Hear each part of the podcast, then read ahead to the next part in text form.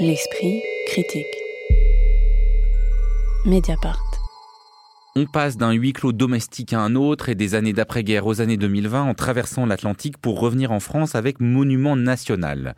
Le Monument National qui donne son titre au dernier ouvrage de la romancière Julia Deck, publié aux éditions de Minuit comme ses précédents, en particulier Propriété privée et Viviane Elisabeth Fauville, est un acteur célébrissime du nom de Serge Langlois qui règne sur un château situé en lisière de la forêt de Rambouillet et une tribu comprenant une première fille issue d'un premier mariage, une nouvelle femme, Ambre, de l'âge de sa première fille, ayant adopté elle-même une ou deux enfants, cela se discute, un chauffeur du nom de Ralph, l'intendante du domaine, Madame Eva, un jardinier, une cuisinière, une nurse, bientôt rejoint par un coach sportif, une nouvelle babysitter en fuite et son fils tourbillonnant, quelques voisins et même pour une journée le couple présidentiel Emmanuel et Brigitte Macron et une caissière de Super U rayonnante du nom d'Aminata en couple avec son patron, figure des Gilets jaunes.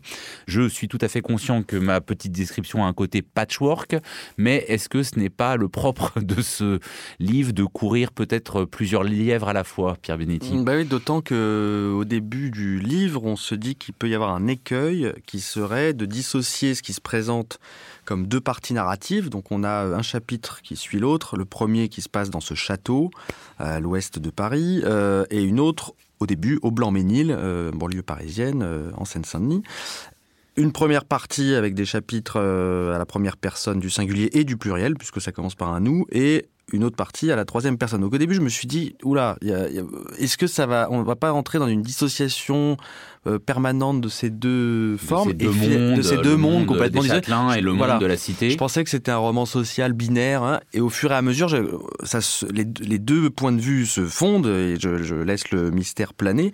Je trouve que sur la narration, ça marche plutôt bien, c'est très euh, bien fait.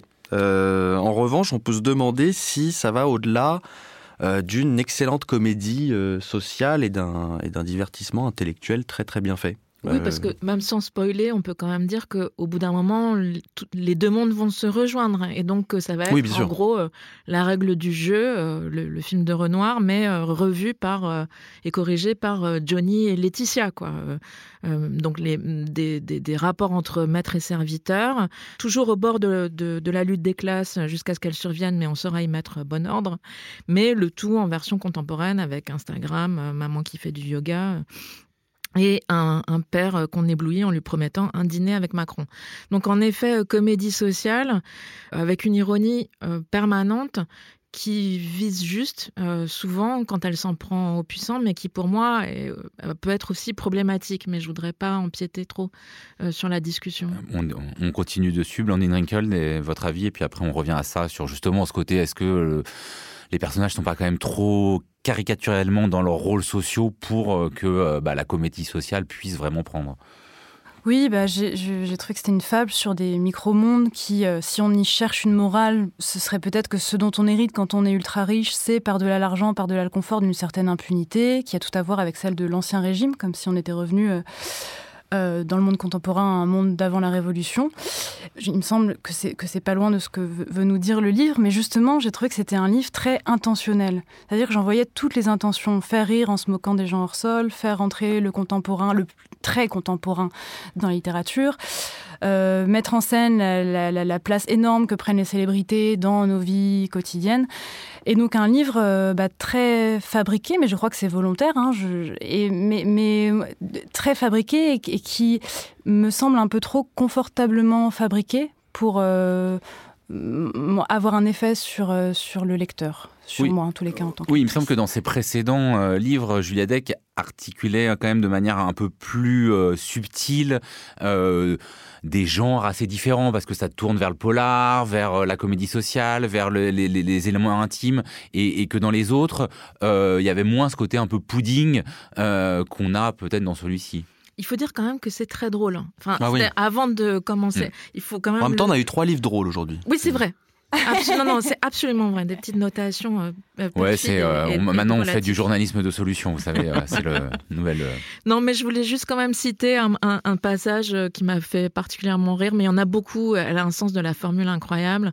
Donc, les propositions du fiscaliste pour contourner les impôts, qui donc qui s'adressent au, au, papa et à la maman, il leur propose de créer une société, je cite, qui prendrait possession de la bicoque, société qu'on hébergerait pour plus de sûreté dans une contrée neuve et moderne.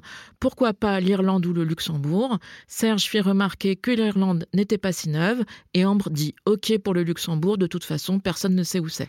Non, non, mais il y, a, des bonnes formules peut-être pour revenir sur la narration euh, sur laquelle vous insistiez, euh, Pierre Benetti, parce que on a cette narration qui est faite par un et ou des enfants. Il, y a une, il reste une ambiguïté là-dessus. Alors là, le problème, c'est que c'est difficile de ne pas penser, euh, quand on est une, dans une narration du point de vue des enfants et en plus de jumeaux euh, au chef-d'œuvre qui a été le grand cahier d'Agota Christophe. Euh, Autour mais... d'écrou. Hein. Quoi? Autour d'écrou. Oh, voilà. Est-ce que cette, voilà, cette narration du point de vue de l'enfance, vous, vous, vous, avez quand même été pris dedans? Ah, Moi, j'étais été assez pris hein, par ce, ce, roman que j'ai lu d'une traite comme un, un excellent roman policier euh, là où ça pêche, c'est que euh, y a, on n'a pas mentionné le, un personnage euh, central qui s'appelle Sandrine, qui est un personnage qui a disparu, enfin qui a qui a qui fuit et dont des violences conjugales, des, violences conjugales, dont ce n'est pas le véritable nom. Julia Deck, elle s'intéresse beaucoup à tout ce qui est fait divers. D'ailleurs, les personnages s'intéressent aussi à des faits divers je parle pas de violence conjugale, mais je parle euh, de ce qui arrive dans la suite euh, du livre que je n'ai pas envie de spoiler. Là où ça pêche un petit peu, c'est que euh, ce personnage de, de, Sandrine qui travaille au Super U de Blanc-Ménil et qui intègre ce château, bah, oh, finalement, on y, on y j'ai l'impression qu'elle est là pour pour animer un peu cette grande communauté très bourgeoise et elle a elle n'a pas vraiment de consistance. On sait, euh, la question des violences conjugales est évacuée, la question des personnages venant de banlieue... Pas évacuée, mais en tout cas euh, pas, euh, pas, centralisée. Et surtout, ces personnages de banlieue disparaissent. On a, on a un personnage qui s'intéresse un peu au salafisme, comme ça, en passant, on ne sait pas pourquoi c'est là. J'ai trouvé ça un peu dommage que finalement le 93 soit de nouveau un décor, alors que Monument National, lui, est au centre. Mais aucun, je trouve, moi, des personnages n'a vraiment de, consistance.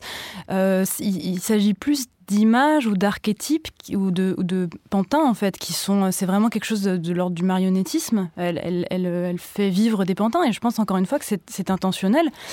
Mais c'est vrai que moi ça m'a ça m'a mise à distance du livre parce que j'ai pas tout à fait j'ai cru à rien et je, et je, mmh. sens bien que c'est intentionnel aussi qu'on n'y croit pas mais, mais de fait moi ça m'a gâché mon plaisir de ne pas y croire du tout en fait c'est là-dessus aussi que j'ai à choper c'est-à-dire qu'il y a une sorte d'arrosage non discriminé de l'ironie qui finit par tout mettre sur le même plan. Mmh. Euh, et l'ironie arrase tout. Et j'étais partagée moi-même euh, sur ce, sentiment de lecture parce que je peux avoir de la tendresse pour cette ironie parce qu'elle est en train de devenir presque old school. C'est vraiment la tradition minuit. Jean-Philippe Toussaint, Jean Echnoz, euh, euh, Jean Echnoz, Éric Chevillard.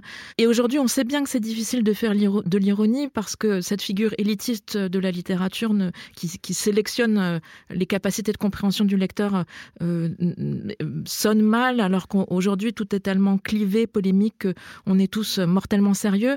Et en même temps, je vois bien aussi pourquoi j'aime pas beaucoup cette ironie dans laquelle chacun en prend pour son grade. Et donc, finalement, on reste sur son compte à soi, on prend pas trop de risques. On, on salit pas trop les mains, on canarde tout le monde indifféremment. Bah, on canarde tout le monde sauf soi d'une certaine manière, parce que je pense que l'ironie aurait tout à fait pu être euh, efficace si elle nous avait pris en compte. Enfin moi je sais qu'en lisant, je me suis jamais sentie inconfortable. Hmm. Je, je, me disais ah tiens je sais bien de qui on est censé rire, censé rire pardon. Mais il y a quelque chose qu'elle aurait peut-être dû pousser, euh, Julia Deck, c'est l'aspect du justement du non-réalisme et du conte qu'il y a. Euh, je trouve qu'il y a quelque chose de cet ordre dans ce livre, mais qui est pas très poussé. Je précise quand même que le personnage qui s'appelle Sandrine, euh, son, prénom ne s'orthographie pas comme on l'attend S-A-N D, mais C'est-à-dire comme Cendrillon, comme la cendre. Euh, il y a un gros, euh, gros symbole derrière puisqu'on raconte la chute d'une grande maison. Et peut-être que cet aspect de conte aurait, euh, aurait un peu bousculer l'ironie totale, qui en fait est très symptomatique de notre époque. Moi, j'ai eu l'impression de lire parfois une, écriture très, très, très empreinte de ce fiel réseaux sociaux où on, canarde tout le monde sans jamais se mettre un peu en cause. Je, suis d'accord avec, avec Pierre. Il y a une tension vers le fantastique. Donc, Pierre mm. évoquait le conte. Moi, Et la folie. qui, qui affleure à la fin. Donc, on ne pourra pas trop donner de détails. Mais sur la figure de, de, de, ces enfants, peut-être beaucoup plus inquiétant qu'on ne le pense. Mm. Et ça, ça c'était assez séduisant. Enfin, voilà. Mais ça, ça affleure juste. Monument national, c'est signé Julia Deck et c'est publié aux éditions de Minuit.